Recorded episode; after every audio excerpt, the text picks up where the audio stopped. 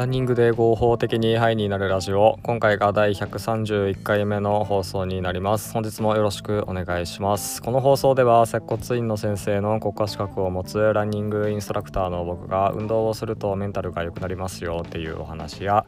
ランニングとか健康に関連するお話をしているラジオです。僕がやっているランニング教室の案内はプロフィールページ概要欄にリンクが貼ってあるのでそちらをご覧ください。よろしくお願いします。運動で合法的にハイになるっていうのはどういうことかっていうと運動すると気分が良くなる物質が脳内で分泌されるのでそれによって気分が前向きになったりとかあとはストレスを感じにくくなったりとかそういう効果があるわけです。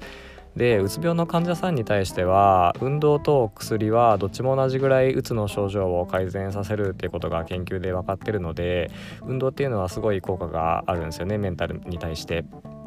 なので、えー、運動を生活に取り入れて、えー、毎日楽しく過ごしていきましょうということをテーマに、えー、いろんなそれに関連するお話をしております。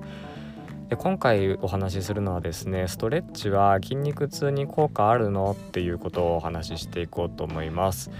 えー、これ結論はあんまり効果ないよっていうとこですね。はい、えー、結論はまあそうです。あんまり効果ない。で、これ何を根拠に言ってるかっていうとですね、えーと、コクラン共同研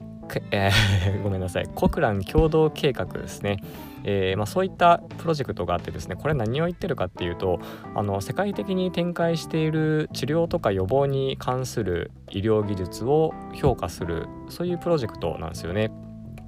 でそのコクラン共同計画の発表によれば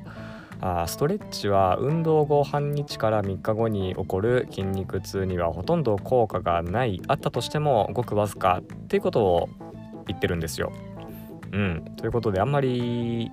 ストレッチはですね意味ないというところですね。うん、でもう一個、えーと、お話しするとですねまあこれは実験でなんですけれども、実験ではですね激しい階段上りをさせて運動後ストレッチする群と何にもしない群に分けたとでこの2つのグループのうち、えー、その筋肉の中の成分とか、まあ、筋肉痛の度合いとか筋力とか、まあ、そういうのいろいろ調べても、まあ、大して違いがなかったっていうのもこういう実験もあるんですよね。なのでその運動した後のストレッチっていうのはあまあその数値で見てもね筋力だとかあと、ま、クレアチンキナーゼっていうそういうのもあるんですけどまあ、そういう数値で見ても全く変わらんということですのであんまりそのストレッチやったから筋肉痛があなくなるっていうのはちょっと違うんじゃないのっていう話ですよ。うんまあ、気分的な問題はねもちろんあると思うんですけれどその具体的な数値で見た場合には変化はないというところですね。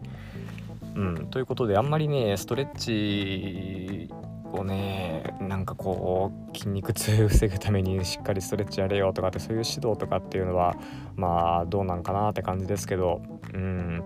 まあ目的にもよるんですけどね。筋肉痛をその何て言うんでしょう。うん。なくすためにストレッチやるっていうのはあんまり意味ないんだけれど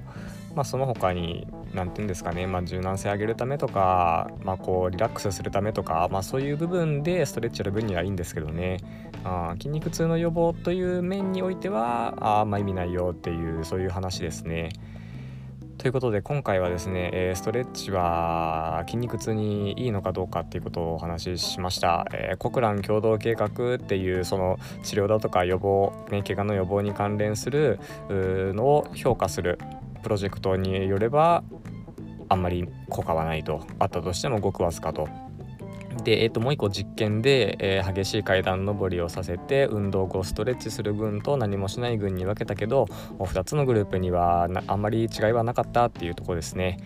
えー、ということで今回のお話が何か参考になれば幸いです。えー、では今回はこれで終わります。本日もありがとうございました。